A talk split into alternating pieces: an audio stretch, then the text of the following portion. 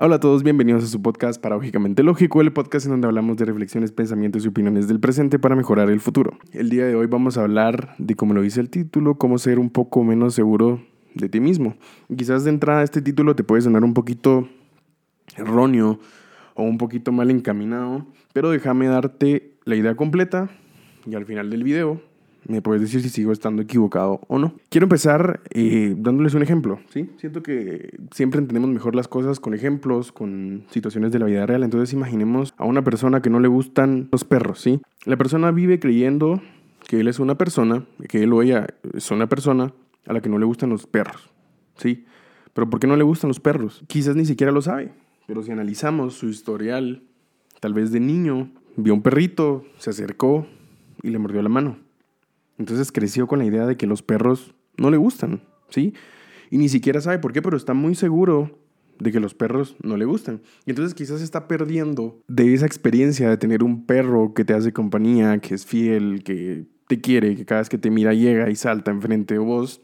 Y esas sensaciones positivas que te da al tener un perro. Entonces, este es el ejemplo de cómo a veces nuestras creencias nos limitan y que tenemos que entender lo siguiente. Nosotros nos formamos como personas por las experiencias que vamos teniendo. Entonces, desde pequeños y desde que somos conscientes de lo que nos pasa, o incluso desde antes, tenemos experiencias y esas, esas experiencias van formando nuestras creencias. A la vez esas creencias forman nuestras identidades y bajo esas identidades actuamos. ¿Sí? Entonces, por ejemplo, hay un perro en la calle, ¿ok? Un perro callejero. Y yo lo veo y yo veo que está hambriento y yo tengo comida que le puedo dar, mi identidad de persona que me dice que no me gustan los perros y que yo ni siquiera sé por qué, va a hacer que yo no le dé comida a ese perro incluso si lo puedo hacer. Y por otro lado, y, tomando el, el, otro extremo, quizás hay una persona que le gustan mucho los perros y que tampoco sabe por qué, pero actuando bajo esa identidad se va a preocupar por darle comida a ese perro. Y no es que haya uno correcto y uno equivocado, simplemente quiero que entendamos que nosotros vemos la vida a través de ese lente que son nuestras experiencias, nuestras creencias y nuestras identidades. Y muchas veces nosotros interpretamos las cosas que pasan y decidimos qué hacer con respecto a eso basándonos en esas identidades que tenemos. Y entonces lo que buscamos es tener certidumbre, ¿sí? Tener seguridad sobre las cosas. Y entonces muchas personas terminan teniendo certidumbre sobre sus habilidades, sobre cuánto deberían de ganar, sobre qué tipo de personas tienen que estar alrededor de ellos. Y esa certidumbre a la larga los hace sentir peor, los hace sentir mal y no los ayuda en nada, ¿sí? Por ejemplo, ven a otros recibir ascensos en su trabajo y en vez de sentirse bien, se sienten peor, se sienten poco valorados porque ellos creen que merecen eso, porque ellos creen tener certidumbre de esas habilidades, ¿sí? Entonces, el deseo de estar seguro de algo viene de la inseguridad. Y es doloroso, ¿sí? Obviamente nadie que se sienta seguro de algo va a querer estar seguro de eso. Buscar esa seguridad viene de la inseguridad. Entonces, para darte otro ejemplo, puedes tener novia o novio y puedes querer revisar los mensajes de su teléfono para ver que no esté haciendo nada malo que te lastime el ego, no sé. Entonces, agarras el teléfono, revisas y no encuentras nada y puedes decir, ok, me quedo tranquilo.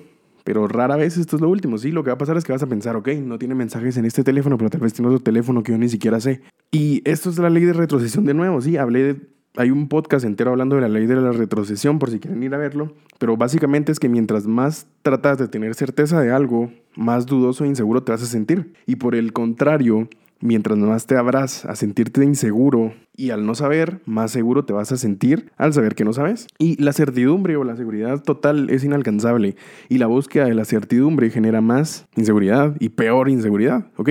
Por el contrario, la incertidumbre o el aceptar que no podemos estar seguros de todo evita que tengamos juicios de los demás y de nosotros mismos previene que estereotipemos a personas innecesariamente y también evita que nos juzguemos a nosotros mismos de una forma errónea, ¿sí? A la hora de aceptar y de desconocer si somos dignos o no de ese ascenso, de ese amor, de esa amistad, de, o sea, al, aceptar que quizás no nos merecemos nada, cuando no nos pasen esas cosas no nos vamos a sentir mal, ¿sí? Porque estamos partiendo del no esperar nada. Y entonces la única forma de conseguir ese ascenso, de conseguir esas relaciones sociales, amorosas, no sé, es mantenernos en la incertidumbre y estar abiertos a encontrarlas a través de la experiencia, a través de hacer las cosas y no estar esperando a que las cosas nos pasen porque tenemos la certidumbre de que nosotros somos y merecemos X o Y cosas, ¿sí? La certidumbre o el querer estar seguros de nosotros mismos, por ejemplo, y de que merecemos esto, merecemos esto y merecemos lo otro, muchas veces sube mucho las expectativas y vamos a vivir frustrados porque no logramos lo que según nosotros merecemos por el simple hecho de ser nosotros,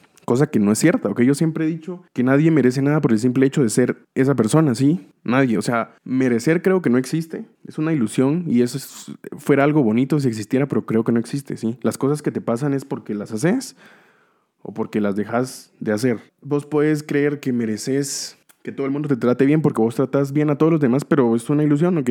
Eso no la ciencia cierta no existe. Y entonces, al soltar este merecer cosas, al soltar esta necesidad de certidumbre y al abrazar la incertidumbre, nos vamos a dar cuenta que la incertidumbre es la raíz de todo progreso y de todo crecimiento, ¿sí? El hombre que cree que lo sabe todo no aprende nada. ¿Ok? El hombre que cree que está donde debería estar y que es perfecto no va a avanzar porque según él y por esa seguridad que tiene, pues ya lo tiene todo, ya lo sabe todo y no necesita nada más. No podemos aprender si antes no desconocemos. Mientras más admitamos que no sabemos, más oportunidades vamos a tener de aprender. Y entonces aquí quiero caer al tema central del podcast. Creo que ya dando un poquito de contexto ya se entiende que no es, o sea, no estoy hablando de no tener autoestima ni de creer que somos lo peor ni nada de eso, sino simplemente tenemos que entender que a veces no estamos en lo correcto, ¿sí? Y que por las experiencias que hemos tenido nosotros al final creemos lo que creemos, pero eso no significa que eso sea la verdad absoluta.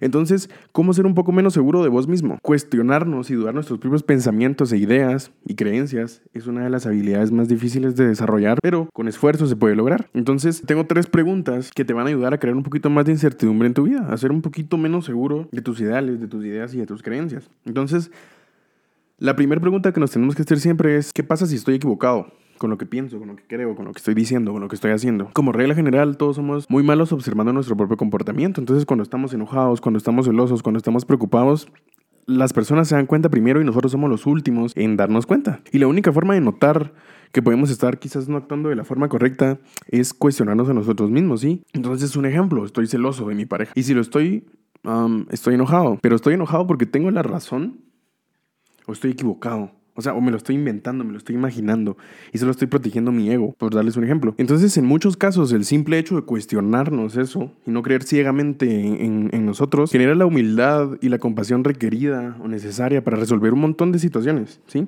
Pero es importante destacar que el hecho de cuestionar la idea que estamos teniendo, o sea, cuestionarnos si tenemos una idea equivocada, no significa que nuestra idea sea equivocada, ¿ok? No se trata de odiarnos a nosotros mismos y decir todo lo que pienso está mal, sino simplemente preguntarnos, o sea, ¿es cierto o no lo que estoy pensando? Dudar, ¿ok? No nada más creer cualquier cosa que pensamos. Y vale la pena aquí recordar otra vez lo que acabamos de decir, que para que un cambio suceda en tu vida, tienes que estar equivocado con respecto a algo. Si estás ahí día tras día sintiéndote mal, infeliz con la vida que tenés, seguramente estás equivocado sobre algo muy importante o algo central de tu vida y la única forma de descubrir qué pasa es cuestionándotelo, ¿ok? Entonces esa es la pregunta número uno. La pregunta número dos es la siguiente. Si estoy equivocado, ¿qué significaría estar equivocado? ¿Ok? ¿Qué significa si resulta que sí estoy equivocado? Y el significado detrás de estar equivocados a menudo es incómodo, es doloroso y no solo obliga a cuestionar nuestros valores, sino también implica por lo menos considerar que otro valor diferente y quizá contradictorio a lo que nosotros creemos podría ser verdadero y eso implica que estemos equivocados. Ser capaz de evaluar y de ver diferentes puntos de vista, diferentes ideas, diferentes posibilidades, sin tener que aceptarlas obligatoriamente, pero por lo menos cuestionarlas, es una habilidad muy importante que te ayudará a mejorar un montón tu vida, tu pensamiento crítico, tu forma de ver el mundo. Y obviamente duele, por eso es que pocas personas eh, se hacen estas preguntas, pero dichos cuestionamientos y dichas preguntas y dudas que te planteas a vos mismo son necesarias para llegar al centro de los problemas que pueden estar causando conductas indeseables en nosotros, sí, que nos están llevando a tener cosas que no queremos en nuestra vida.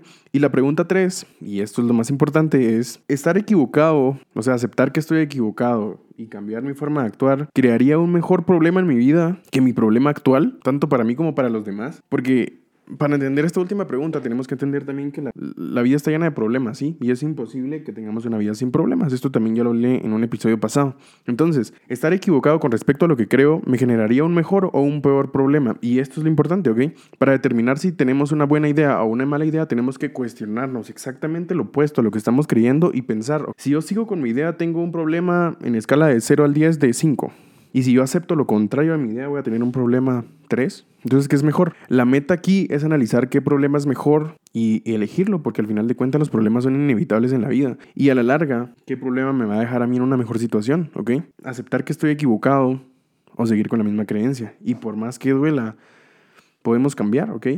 Y aquí hay un truco sencillo, ¿sí? Muchas veces estamos nosotros contra todos y creemos que todos son tontos o que nadie nos entiende o simplemente que nosotros somos los iluminados que podemos ver cosas que los demás no ven. Y muchas veces cuando eso pasa, significa que estamos mal nosotros, sí, pero requiere humildad y requiere esfuerzo y, más que todo humildad, darnos cuenta que estamos equivocados. ¿Sí? Entonces, esos son los tres pasos y esas son las tres preguntas. ¿Qué tal si estoy equivocado? ¿Qué significaría que estoy equivocado? Y por último, creer en la idea opuesta a la mía me deja mejor o me deja peor. Y a eso me refiero con ser un poco menos seguro de, ti mismo. Abrirte a nuevas posibilidades, a no tener la mente cerrada y siempre buscando una mejora personal. Y esto es lo mejor de esto, que al final de cuentas te va a dejar eh, mejor de como estabas al principio. Y obviamente cuando cuestionas las ideas no significa que las vas a tomar todas y que vas a decir sí a todo lo nuevo y no a todo lo que crees, porque también tenemos muchas creencias que están basadas en cosas reales y que vale la pena y que nos equipan para afrontar mejor la vida, ¿sí? Entonces, simplemente es cuestionarnos las cosas, ¿sí? No estar 100% seguros de que sabemos toda la verdad y que no nos falta nada por aprender. Y por el contrario, ser un poquito menos seguros de nosotros mismos y cuestionarnos también a nosotros. Sí, no hay mejor crítico que nosotros mismos. No hay mejor crítico que el ojo crítico que se ve a sí mismo y bajo esa crítica mejora. Y pues eso es todo. Espero que les haya gustado el podcast del día de hoy. Ya saben que me pueden encontrar en Instagram como Dani Ruse. Estoy en YouTube como Daniel Ruiz y me pueden encontrar en Spotify o en YouTube como Paradójicamente Lógico. Entonces, eso fue el episodio del día de hoy. Nos vemos la próxima semana y muchas gracias por ver. Adiós.